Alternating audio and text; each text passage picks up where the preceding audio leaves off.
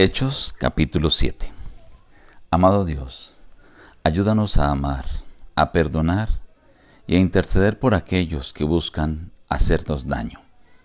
Queremos invitarte, te lo imploramos en el nombre de Jesús. Amén. Reciban el abrazo de su amigo el pastor Juan Emerson Hernández y la invitación a meditar en la palabra de Dios. Hoy en apartes del capítulo 7. El sumo sacerdote dijo entonces, ¿esto es así?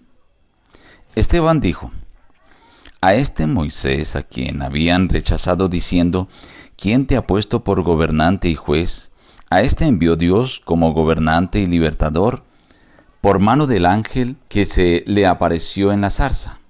David halló gracia delante de Dios y pidió proveer tabernáculo para el Dios de Jacob. Pero fue Salomón quien le edificó casa.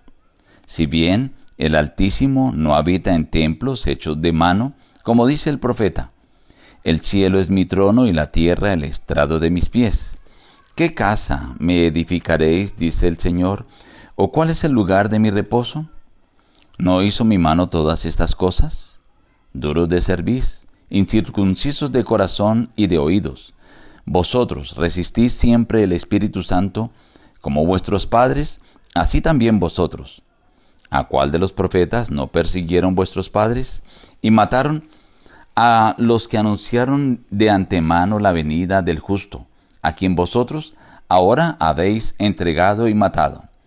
Vosotros, que recibisteis la ley por disposición de ángeles y no la guardasteis, oyendo estas cosas, se enfurecieron en sus corazones y crujían los dientes contra él. Pero Esteban, lleno del Espíritu Santo, puesto los ojos en el cielo, vio la gloria de Dios y a Jesús que estaba a la diestra de Dios, y dijo, Veo los cielos abiertos y al Hijo del Hombre que está a la diestra de Dios.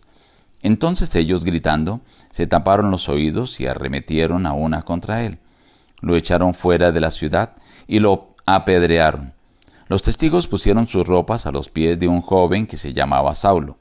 Mientras lo apedreaban, Esteban oraba y decía, Señor Jesús, recibe mi espíritu.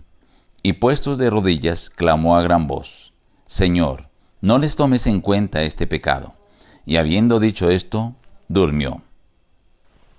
En este capítulo es la continuación del discurso de Esteban. Esteban había sido llevado ante el concilio y lo habían acusado falsamente. Ahora los sacerdotes le preguntan que si esto que le están acusando era así. Antes de responder, Esteban hace un recuento desde Abraham y los descendientes, cómo se formó el pueblo de Israel, cómo llegó a Egipto, y finalmente presenta a Moisés, a quienes los mismos israelitas rechazaron para que fuera su gobernante y juez, cómo Dios lo envía como el libertador y también como el gobernante. Y de esta manera les quería dar a entender que a quienes ellos estaban rechazando, Dios también lo estaba exaltando como el Hijo de Dios. Le presenta la acusación que le hacían que hablaba contra el templo, que David, que tuvo la oportunidad de construir el templo, no lo construyó, pero Salomón su hijo sí, aunque Dios no habita en templos hechos de mano. Entonces Esteban aprovecha para decirles, duros de cerviz e incircuncisos de corazón. Sus padres han perseguido a los profetas quienes anunciaron la venida del justo, refiriéndose a Cristo Jesús. Y ahora le dice, y vosotros habéis entregado a este justo y lo habéis matado. Los hace culpables de la muerte de Cristo Jesús.